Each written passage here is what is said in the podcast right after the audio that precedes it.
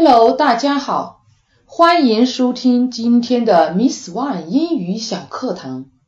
很多人都热爱旅游，如果选择旅行社，基本上都是走马观花。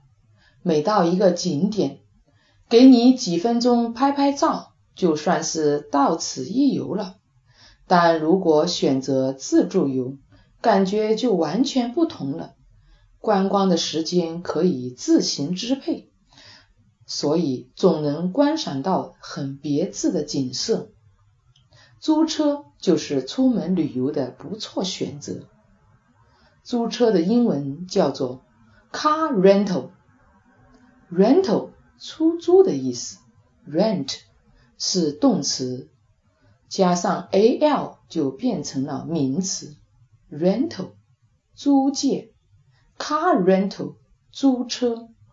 下面我们用对话的形式来学学租车的英语口语。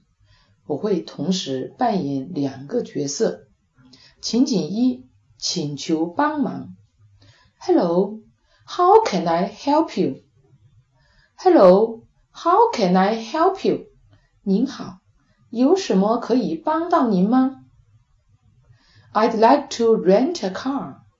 I'd like to rent a car. 我想租一辆车。Rent, rent 动词，出租、租用、租借。I'd like 是 I would like 的缩写。Would like 愿意、想要。相当于动词 want，但语气比 want 更为委婉，后面可接名词、代词或者是动词不定式，如 I'd like to watch TV，我想看电视。情景二，询问预订号，Do you have a reservation？Do you have a reservation？你有预订吗？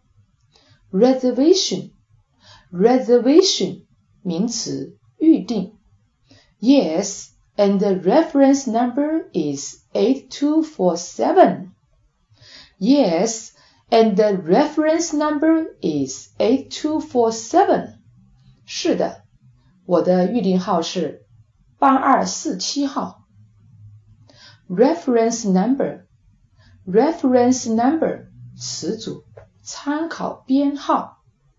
情景三， 询问车型。What kind of car are you looking for? What kind of car are you looking for? 你想要什么样的车？Kind, kind 名词，种类、性质。Look for, look for 动词词组，寻找。如 I'm looking for my wallet. 我正在找我的钱包。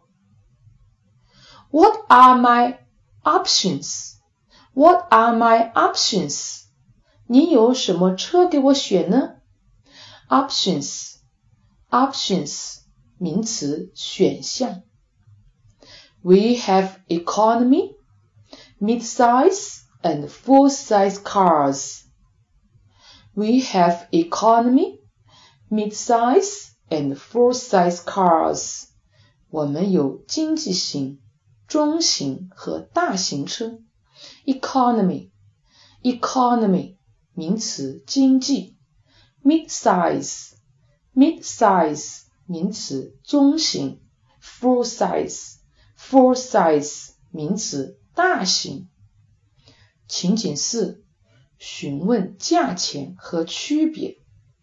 How much are they?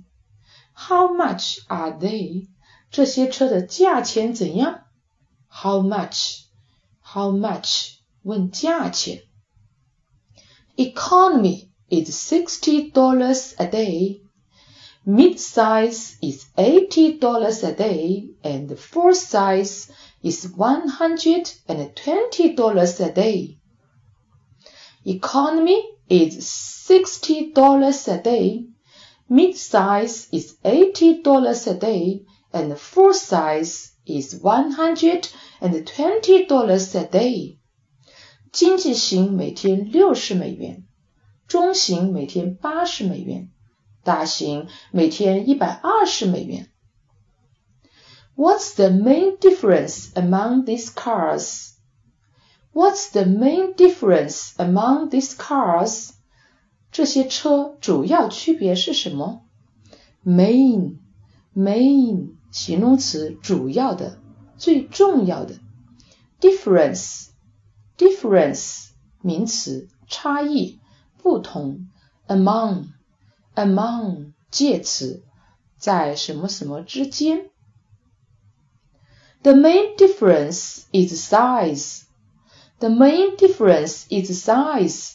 最主要的区别是尺寸，size，size 名词，大小、尺寸。The economy car is the smallest. The economy car is the smallest. 经济型的车是最小的，smallest，smallest 形容词，最高级、最小的。 Okay. I'll choose the mid-size car. Okay, I'll choose the mid-size car. 好的，我选择中型车。Choose, choose 动词选择。OK，今天内容就到这里了，您学会了吗？如果您还想获得更多精彩内容，或者想跟我们有更多的互动，请关注我们的微信公众号“英语启航站”，精彩英语学习内容定期推送。OK，that's all for today. See you next time.